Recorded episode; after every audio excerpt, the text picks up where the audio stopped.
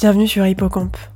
Hippocampe est un podcast créé il y a maintenant quelques mois afin de donner la voix à toutes celles et ceux qui ont rencontré ou qui rencontrent encore aujourd'hui un trouble ou une problématique en santé mentale. Aujourd'hui, c'est un épisode un peu particulier, puisqu'il n'y aura pas un seul témoignage comme habituellement, mais plusieurs personnes au micro d'Hippocampe. Des personnes qui viendront parler de leur vécu, mais également plusieurs interventions de professionnels. Nous allons aborder un sujet délicat mais tellement important qui concerne la question de la stigmatisation. Avant d'aller plus loin, j'aimerais vous donner quelques mots de contexte. Les personnes vivant avec un trouble psychique peuvent être mal vues par les autres. En effet, le fait d'avoir un problème de santé mentale peut être considéré par certains comme très négatif, dégradant et entraîner la mise à l'écart de la personne. Ce phénomène s'appelle la stigmatisation. J'ai souhaité aller plus loin en incluant également les difficultés que peuvent rencontrer les personnes dans leur propre accompagnement.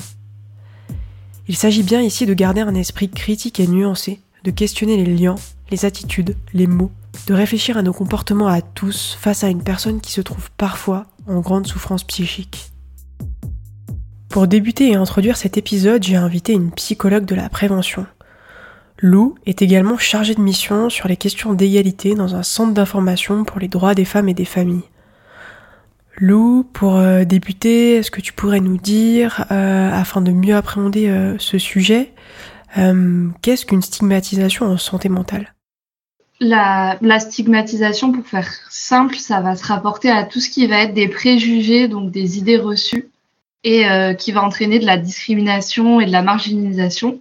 Et donc, bah, dans la santé mentale, c'est que ces préjugés-là, ils vont être appliqués à des personnes suivant donc, soit leur santé mentale réelle, leur état euh, réel de santé mentale, soit ce qu'on va supposer d'eux en fonction de signes extérieurs ou en fonction d'idées reçues qu'on va avoir sur ces personnes-là.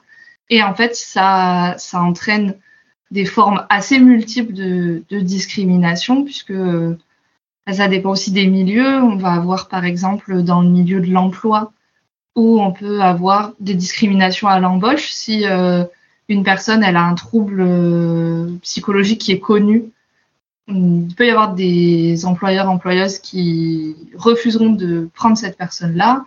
Euh, beaucoup de propos de la part des gens, donc euh, que ça soit dans des idées de style, les personnes qui ont des troubles psy sont des personnes dangereuses, sont des personnes auxquelles on peut pas faire confiance, ou des termes en fait qui sont souvent utilisés dans la société style, euh, je me, je me désolidarise complètement de ce que je vais dire pour ça parce que c'est, ça les, ça les fait euh, continuer d'exister, mais je suis pas du tout ok avec ça. Mais tous les termes de euh, le, le, psychopathe meurtrier, l'hystérique, le taré, ou alors minimiser les, les ressentis des gens, de se dire bah c'est juste une petite déprime ou c'est juste dans ta tête, tu te fais des idées pour rien, des choses comme ça. En fait, c'est des, des, propos qui participent à, à, à, la discrimination. Et puis, euh, si on veut se rapprocher un petit peu plus de termes euh,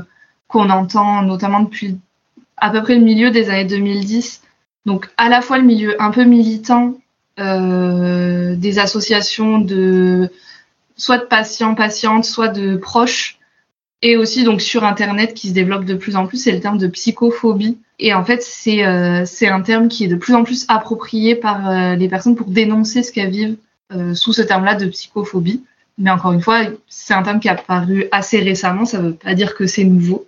C'est juste que bah, grâce à ça, il y a beaucoup de personnes qui retrouvent leur ressenti dans ces situations-là et qui prennent plus la parole, qui en parlent plus et qui, qui libèrent en fait les, les idées et les propos atroces qui peuvent circuler euh, sur les états de santé mentaux. J'ai cru comprendre qu'il y avait plusieurs euh, types de stigmatisation. Est-ce que tu pourrais nous en dire un petit peu plus? Oui, bah du coup, euh, la stigmatisation, en fait, elle va revêtir plusieurs formes et elle va être donc à la fois véhiculée par la société, par les individus qui composent cette société et par les personnes concernées. Donc il y a la forme sociale de la stigmatisation où là ça va être tout l'ensemble d'attitudes négatives et euh, de désapprobation face aux personnes concernées par des troubles psy.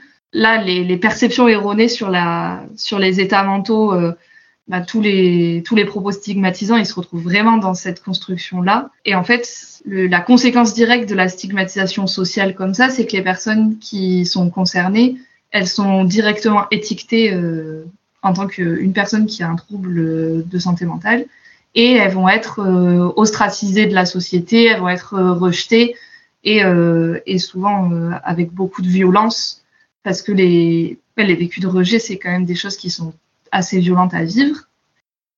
Euh, on a l'autostigmatisation, où là, ça va être les, les personnes concernées par des troubles psy qui vont intérioriser ces idées sociales-là et donc ressentir personnellement de la honte ou euh, de la culpabilité face aux symptômes qu'elles peuvent ressentir, avec euh, du coup des conséquences directement qui sont la difficulté à rechercher de l'aide, voire le refus complètement de rechercher de l'aide qui existe chez des personnes qui ont des troubles psy, beaucoup plus que chez des personnes qui ont des troubles physiques, qui est en fait une conséquence directe de bah, d'intérioriser le fait que ces symptômes sont pas valides ou alors que on est un, un paria de la société parce qu'on a tel tel symptôme et où les personnes vont pas aller rechercher d'aide du tout. Ce qui est en parallèle avec ça, c'est la stigmatisation aussi des professionnels puisque quelque chose qui a lieu dans la société, bah, chaque individu peut plus ou moins contribuer à ça et malheureusement les professionnels de santé mentale ont aussi des idées reçues sur la santé mentale elle-même.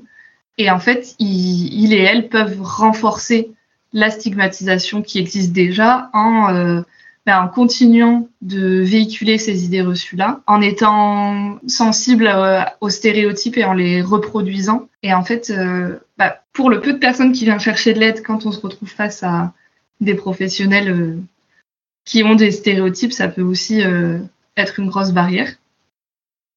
Et puis euh, la dernière euh, grande forme de stigmatisation, ça va être ce qui va être lié à la culture. Donc où euh, les cultures individuelles, elles vont pas prendre en compte de la même façon les troubles psy. Par exemple, des grosses différences entre les cultures qui ont tendance à faire des attributions internes du style bah, si la personne a un trouble de santé mentale, c'est de sa faute, elle est fainéante, elle est faible ou je ne sais quoi et les cultures qui vont faire des attributions externes à euh, renvoyer euh, les problèmes euh, sur des, questions de, religion ou de karma ou d'explications externes quelconques, où du coup on, ne va pas culpabiliser de la même façon les personnes qui vont ressentir des troubles. Et pareil, les, les symptômes qui sont très visibles de l'extérieur, les comportements agités, les hallucinations, elles sont pas interprétées de la même façon selon les cultures et les individus. Donc du coup, c'est euh, la culture, ça va aussi être une source soit de protection contre la stigmatisation, soit de renforcement de la stigmatisation.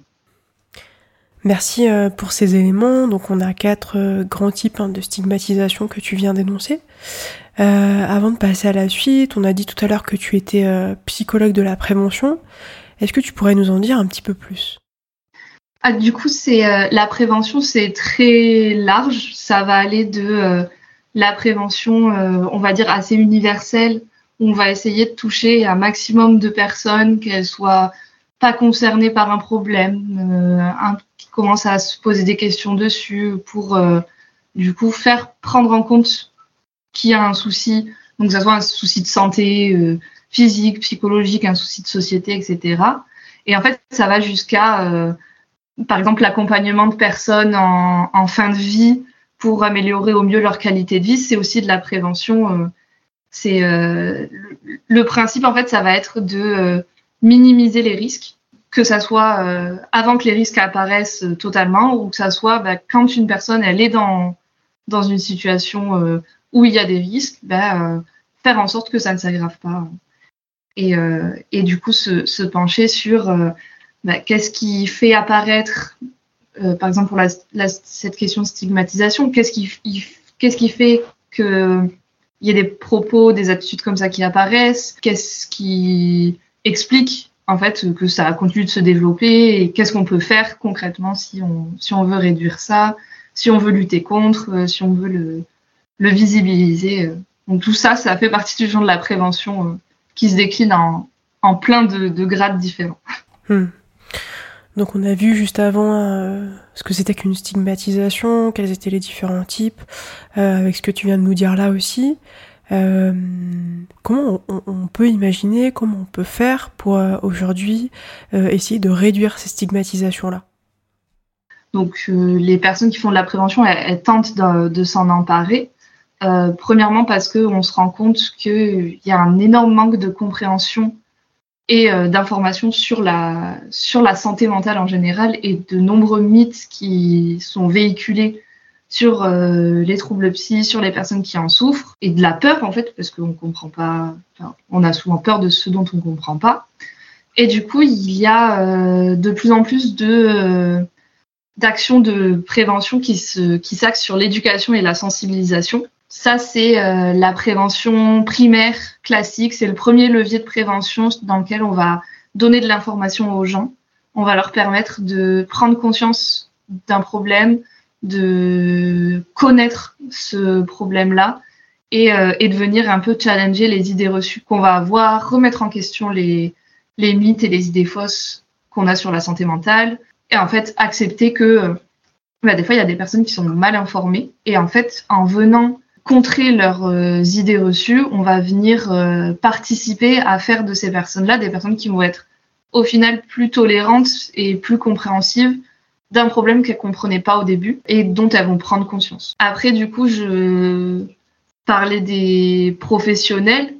Souvent, c'est très axé pour les professionnels de santé, mais euh, les formations pour les professionnels sur cette sensibilisation-là à la santé mentale, il faut que ça soit fait à tous et toutes du moment où on est en contact avec des gens, en fait, avoir conscience que, euh, bah, avoir conscience de comment les troubles psy peuvent impacter quelqu'un dans son quotidien, comment on peut, euh, je sais pas, typiquement aménager un environnement de travail pour une personne euh, qui aurait, une personne qui aurait un TDAH, par exemple, l'environnement de travail est pas forcément adapté de la même façon qu'une personne neurotypiques, donc qui, qui n'auraient pas ce, ce genre de, de troubles neurodéveloppementaux là, ou bien euh, comprendre comment euh, les émotions elles peuvent euh, être affectées dans, dans différents troubles. Ça, c'est des, des leviers de compréhension que tout le monde doit avoir parce que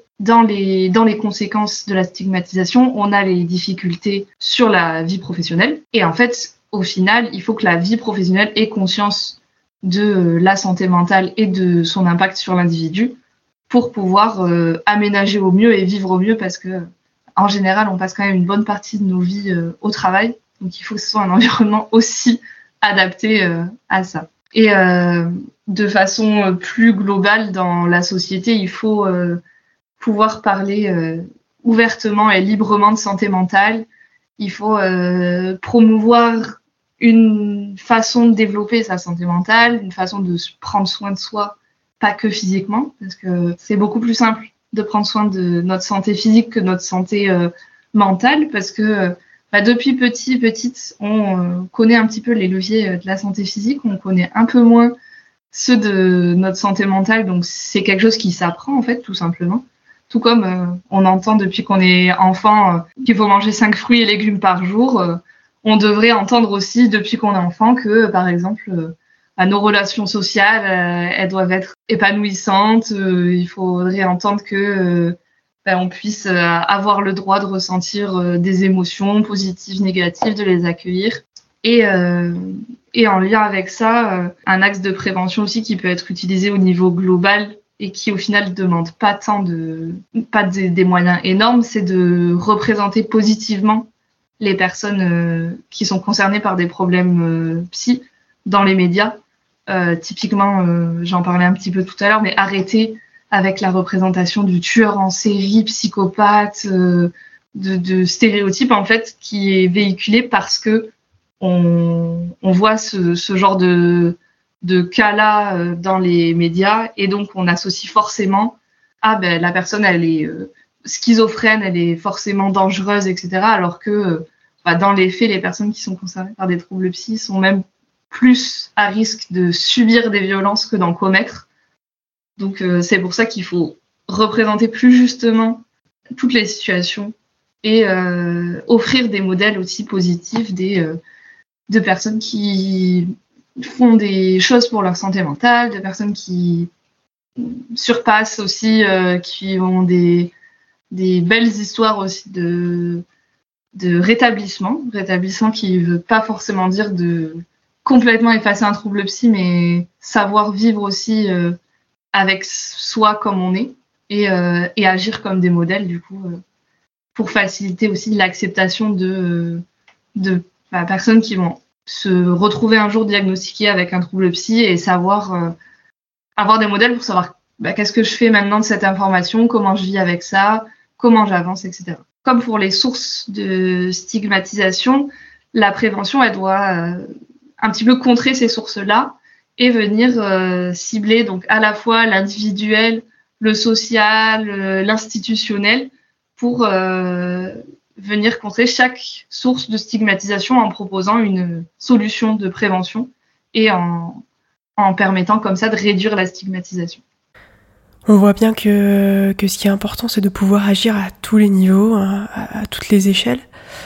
Merci Lou pour, euh, pour cette introduction euh, qui nous a éclairé aussi euh, sur le sujet. Je vous propose maintenant d'accueillir euh, une deuxième euh, invitée. Avant ça, je voudrais qu'on écoute le premier témoignage. Donc ce témoignage est un témoignage d'Ambroisie à qui je laisse la voix tout de suite. J'ai choisi de partager avec vous la première fois où j'ai vécu de la psychophobie, étant donné que ça a été la plus impactante pour moi. J'étais jeune, je devais avoir 12 ans, et à cette époque, j'étais dans un état de détresse. Je me scarifiais énormément, c'était devenu mon quotidien, mais un jour mes parents l'ont appris. Ma mère m'a dit que ce n'était qu'une phase de l'adolescence, que ça allait passer, et mon père a eu une réaction bien plus violente. Il m'a traité de folle. C'était un mot profondément malvenu dans ce contexte. J'étais dans une détresse tellement importante que ça m'a plongé encore plus. C'était un mot que je ne m'étais pas encore approprié. J'en suis sortie dévastée en me disant qu'il y avait un gros problème avec moi finalement. Je me doute que pour un parent c'est toujours compliqué de voir son enfant en détresse, mais je pense qu'on peut réagir autrement qu'en insultant son enfant, car dans sa bouche c'était une insulte. Merci beaucoup Ambroisie euh, de nous avoir partagé euh, ces mots et euh, surtout merci pour ta confiance. afin d'échanger sur, sur ce témoignage, j'accueille maintenant Anastasia. Euh, Anastasia est psychologue, elle travaille à Nice dans une association auprès de jeunes en rupture, mais elle est également euh, psychologue en libéral depuis peu. Bonjour Anastasia. Mais bonjour Marie, merci beaucoup pour ton invitation. C'est avec grand plaisir euh, que, je t'accueille ici sur Hippocampe. Est-ce que tu souhaiterais déjà réagir à ce, premier témoignage? Bah vraiment, c'est un témoignage super courageux qui prend un peu au trip, quoi. C'est vrai, on sent bien la souffrance d'Ambroisie, euh, alors elle était déjà euh, très mal pour se scarifier, je suppose, et c'est vrai que c'est venu euh, surajouter une détresse supplémentaire, surtout d'une personne, une personne très importante pour elle, j'imagine, son papa, quoi. Donc, ouais, très courageuse en tout cas. Ambroisie nous parle de scarification. Est-ce que tu pourrais nous en dire un petit peu plus? Euh, les scarifications, donc ben c'est des blessures euh, qu'une personne s'auto-inflige, donc euh, ça fait partie des auto-agressions. je rappelle qu'auto ça veut dire soi-même en grec et qui sont faites donc volontairement par le sujet. elles peuvent être de différents types, donc il y a les, brûlures, les piqûres, etc. Mais la plus fréquente, ça reste quand même les coupures, donc pareil, les coupures qui sont faites avec divers matériels, hein, que ce soit couteau, lame de rasoir, ciseaux, etc. Euh, donc elles peuvent être faites partout sur le corps, mais c'est vrai que généralement la personne qui se scarifie, elle va avoir tendance à le faire sur euh, des parties du corps qu'elle peut cacher, donc les avant-bras, les cuisses, le ventre. Euh, on peut se scarifier à tout âge, mais euh, c'est vrai qu'en général cet acte commence à l'adolescence, donc euh, une période qui est assez difficile à vivre pour chacun, qui est faite de, bouleversements de toutes sortes, et puis qui tend ensuite à se chroniciser. Donc, il faut bien différencier tentative de suicide et scarification. Généralement, les personnes qui se scarifient ne le font pas avec l'intention de mourir, même si des idées suicidaires peuvent être présentes. Hein, attention. En fait, généralement, les personnes ressentent trop de douleurs psychiques et elles vont avoir en fait le besoin de se faire du mal. Euh, la personne va, tellement souffrir en fait qu'elle va se sentir euh, démunie et euh, elle sait pas comment gérer cette souffrance psychique qu'elle veut soulager le plus rapidement possible. Et du coup, elle va essayer de déplacer en quelque sorte cette douleur Et le fait de se scarifier, c'est vraiment ça, c'est le fait de rendre la douleur moins abstraite, plus tangible et, visible. Donc euh, c'est plus que dans la tête que je souffre, en fait, je peux voir ma douleur. Et euh, le fait d'avoir mal à un autre endroit, ça calme toujours un peu la, douleur numéro une, on va dire. Bah, donc il peut y avoir plusieurs raisons euh, donc pour se scarifier, bien entendu. Par exemple, il y a beaucoup de patients qui parlent de se punir, donc des patients qui sont déçus d'eux-mêmes, qui euh, sont déçus de ne pas avoir réussi quelque chose ou d'avoir blessé quelqu'un, d'avoir perdu quelqu'un qu'ils aiment et, qui culpabilisent beaucoup et vont ressentir ce besoin de déplacer ce trop plein d'émotions négatives et, et donc de se scarifier. Il y a aussi un certain besoin d'attirer l'attention. Alors là, attention également aux remarques des proches qui peuvent dire euh, oui elle fait sa belle par exemple ou euh, ah bah elle veut juste qu'on prête attention à elle.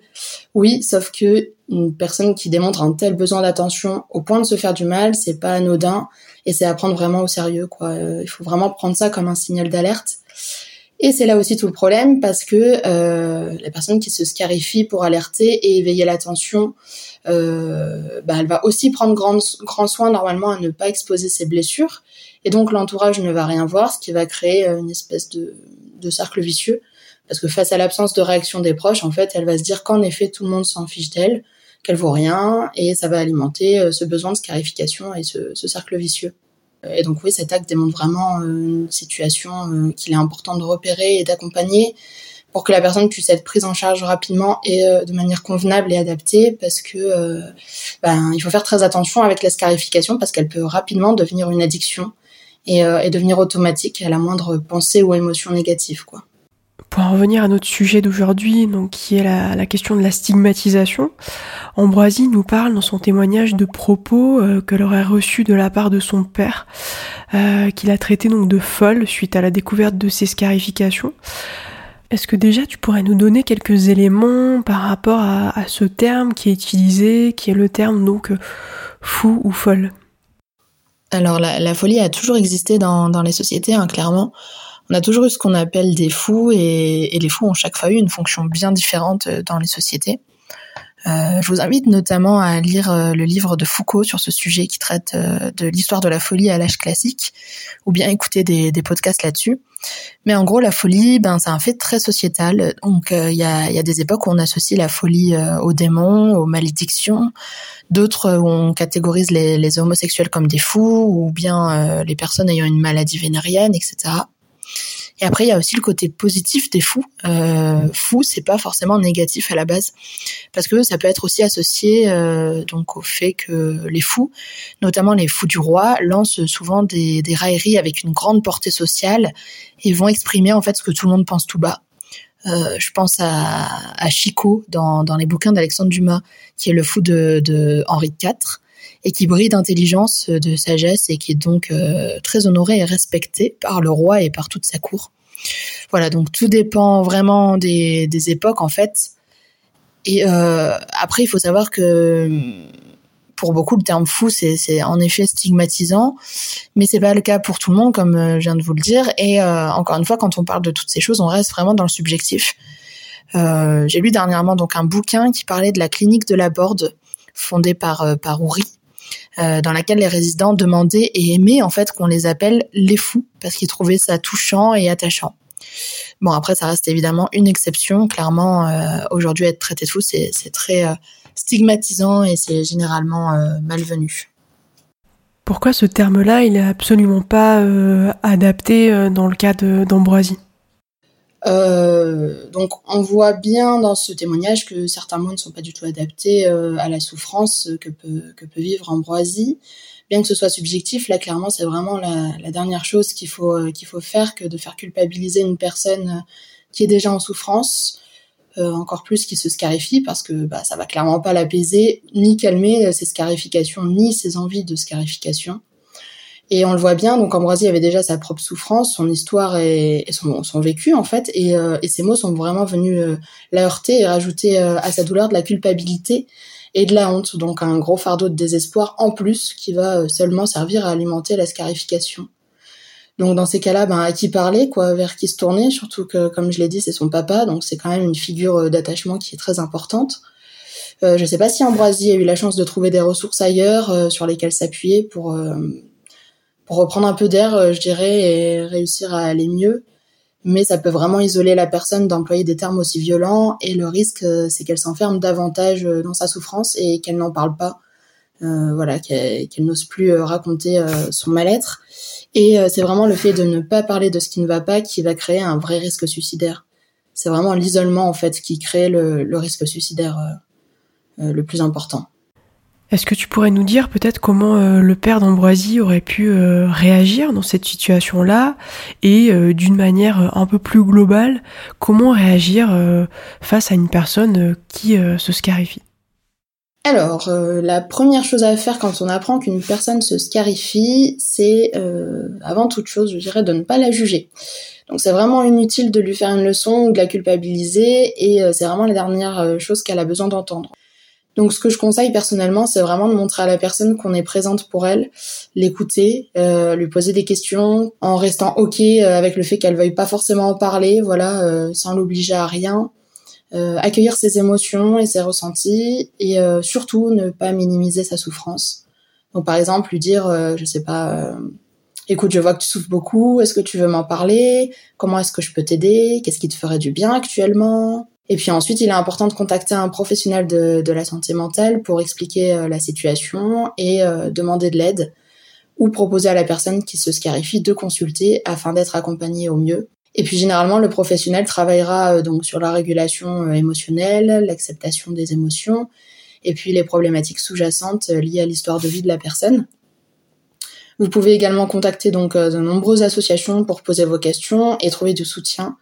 Euh, donc il y a euh, le 3114 qui est le numéro national de la prévention du suicide qui est disponible 7 jours sur 7. Mais il existe aussi des tonnes d'associations. Donc il y a le site Amélie d'ailleurs qui en recense pas mal, je crois. Donc n'hésitez pas à y jeter un œil. Mais quoi qu'il en soit, si vous vous scarifiez et que vous entendez ce podcast, sachez que en tout cas vous n'êtes pas obligé d'affronter vos souffrances seules n'hésitez pas à demander de l'aide, il y aura toujours d'autres solutions pour aller mieux. Quoi. Merci beaucoup Anastasia pour ces éléments. Je vous propose d'écouter un deuxième témoignage qui est celui de Marion.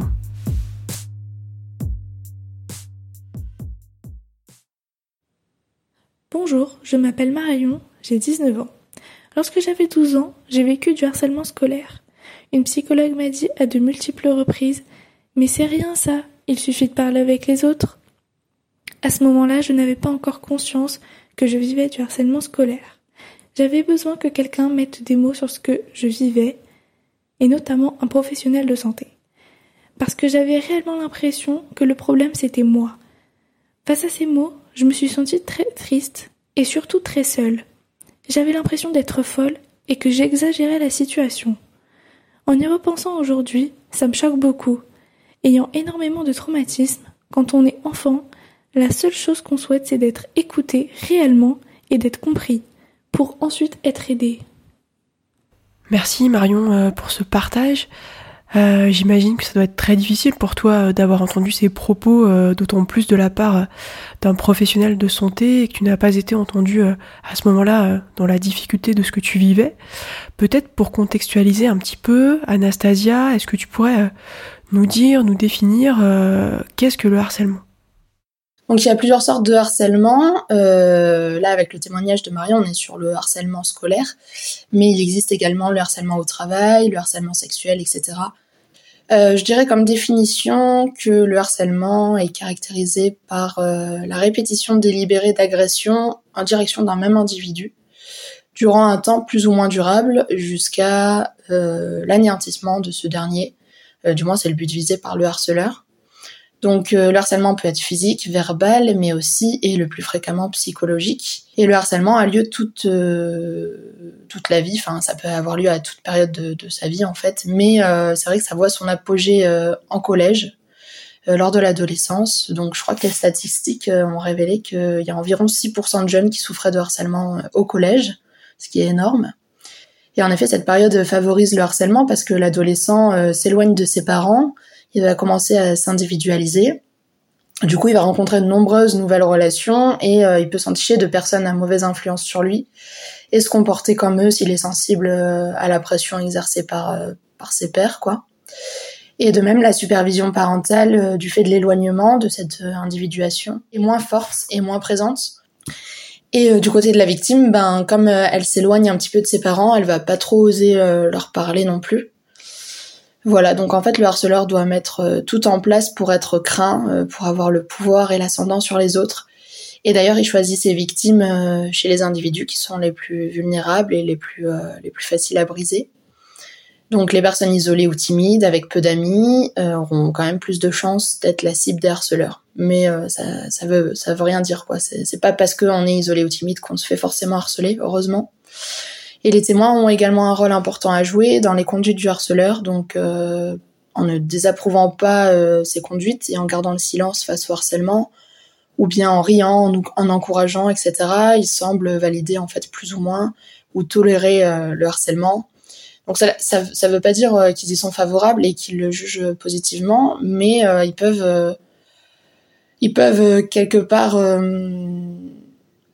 donner l'envie au harceleur de continuer euh, voilà, donc ça, ça peut être juste parce qu'ils craignent d'être à leur tour pris pour cible hein, et préférer rester en dehors de tout ça. Voilà, donc oui, le harcèlement, c'est absolument délétère pour le, bien-être de la victime qui peut développer ensuite plusieurs troubles psychiques, euh, comme des dépressions, des phobies sociales, scolaires, euh, etc. Hmm, donc c'est important de, rappeler que le harcèlement, il doit être pris au sérieux et qu'il peut avoir un certain nombre de conséquences. Est-ce que tu pourrais nous dire quelles répercussions, du coup, le harcèlement peut avoir euh, sur l'individu euh, ouais, ben l'adolescent harcelé, euh, donc déjà il se rend pas souvent compte qu'il l'est. Il est souvent dans, dans, le déni en fait ou dans un, clivage de la réalité. donc comme on le voit ici d'ailleurs avec Marion qui, qui dit clairement qu'elle n'en avait pas conscience. ce mécanisme de défense en fait ça va lui permettre de se protéger sans affronter la, monstruosité du monde qui l'entoure et de l'humanité qu'elle côtoie. Et appuyant sur des failles narcissiques, en fait, le harcèlement, ça vient donner l'impression à l'adolescent qu'il mérite ce qui lui arrive. Donc qu'il est bon à rien, que c'est normal qu'on se moque de lui et qu'on le persécute, qu'on le frappe, etc. Euh, ce qui va entraîner en fait une estime de lui très basse. Euh, donc il aura souvent très honte de ce qui lui arrive. Euh, il va éviter d'en parler à son entourage. Il va tout faire pour se cacher de la situation. Donc il va se mettre en retrait, ce qui va pouvoir exacerber son exclusion dans certains domaines euh, comme le collège.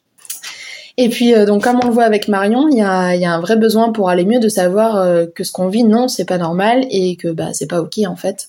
Et euh, de se reconnaître comme victime pour faire bouger les choses. Elle le dit bien, hein, qu'elle avait besoin, bah, pas, pas d'un diagnostic, parce que là, c'est pas un diagnostic, mais en fait, voilà, qu'il y ait une étiquette de poser pour la reconnaître comme victime. Et puis c'est également pour pour protéger ses parents et ne pas les inquiéter sur son mal-être que le, la victime en fait va faire bonne figure souvent devant eux et de ce fait, les parents euh, non informés, euh, bah, il y aura pas de possibilité d'avoir du soutien, de comprendre ce dans quoi on est pris euh, et savoir comment réagir et y mettre un terme. on va vraiment être isolé, encore une fois, là, dans, notre mal-être. Les ressources viendront rapidement s'épuiser, et puis la dépression et l'anxiété, enfin même l'angoisse, je pense qu'on peut dire, prendront place. Et puis, ben, de nos jours, c'est vrai que c'est encore pire parce que le harcèlement s'arrêtait quand on rentrait chez soi. Sauf que la génération actuelle est constamment connectée via les réseaux sociaux à ces harceleurs. Donc on appelle ça, le, cyberharcèlement. Euh, L'individu euh, qui est harcelé n'a aucun endroit en fait dans lequel être serein et il peut être persécuté jusque dans son propre lit. Euh, et le fait de n'avoir aucune pause en fait, aucun moment d'échappatoire, ben, ça va pouvoir mener l'adolescent à prendre des mesures radicales pour faire cesser ces moments d'extrême angoisse en fait, d'extrême souffrance, et ce, d'autant plus que le harceleur peut agir euh, impunément euh, sous couvert d'anonymat ou se sentir euh, super puissant derrière son ordinateur et oser des choses qu'il n'aurait jamais fait dans la dans la réalité quoi dans, la vraie vie si je puis dire. Donc il convient vraiment de protéger les personnes du harcèlement en appuyant notamment sur la prévention de ce dernier. Je crois que dans les classes maintenant ça se fait de plus en plus. Mais voilà, faire des groupes de parole, faire de la psychoéducation parentale, pour euh, montrer l'importance de la supervision, etc. Sans tomber non plus dans le flicage euh, des parents euh, pour pas que l'enfant se sente complètement privé de liberté et que l'angoisse des parents contamine aussi l'enfant. Et d'ailleurs, si vous ou un de vos proches vous rencontrez une situation de, harcèlement et désirez avoir des renseignements, vous pouvez contacter le, le 3018, qui est un, un, autre numéro vert disponible 7 jours sur 7. On voit que c'est une situation euh, qui est particulièrement euh, complexe euh, et qui mérite beaucoup d'attention et aussi un axe prévention assez fort justement pour éviter d'arriver à, ces situations-là dans le cas de Marion euh, qui a euh, du coup confié euh, cette situation à, une psychologue qui visiblement a pas forcément entendu l'ampleur du problème et de la souffrance que ça pouvait générer. Qu'est-ce que tu pourrais dire toi Anastasia par rapport à ça Comment cette psychologue aurait pu, peut-être réagir? Personnellement, je pars du principe qu'il faut vraiment donc éviter de minimiser la souffrance des personnes qui viennent se confier et s'ouvrir. Quand quelqu'un nous dit qu'il va pas bien et nous raconte son souci, on va avoir tendance à dire bah, c'est pas grave, ça va s'arranger, etc. pour euh, pour rassurer l'autre. Sauf qu'en fait, en agissant ainsi, en fait, on, on lui enlève la possibilité de souffrir en quelque sorte. Euh, on lui envoie le message que bah, elle devrait pas souffrir, que c'est pas normal, qu'elle sache pas passer au-dessus de ce qu'elle vit et qu'en gros elle est vraiment nulle quoi.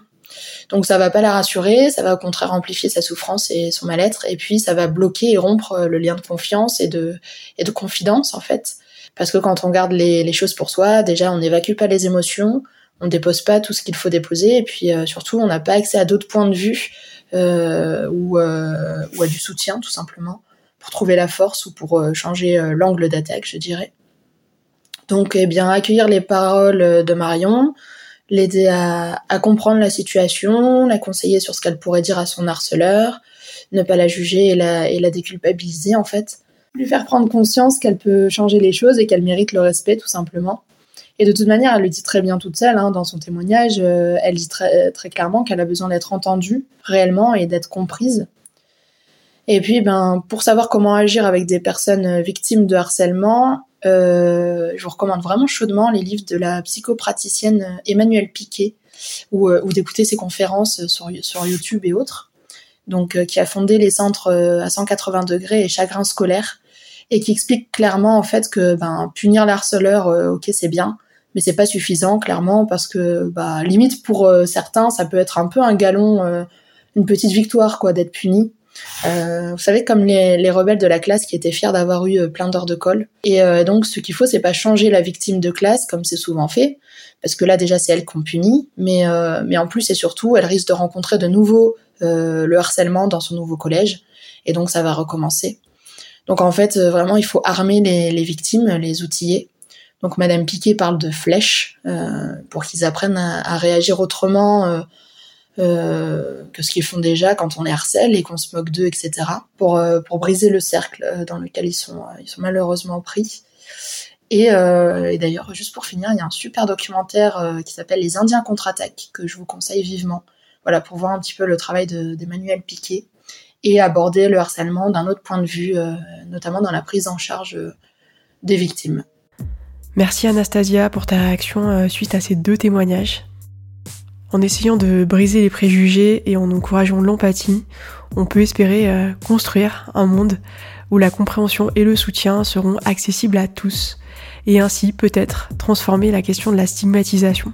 Il me semble aussi important de dire que vulgariser et rendre accessibles les connaissances de santé mentale contribue peut-être à permettre au grand public de questionner ses visions et ses réactions face aux troubles psychiques. On arrive à la fin de cette première partie. Retrouvez la suite de l'épisode très bientôt.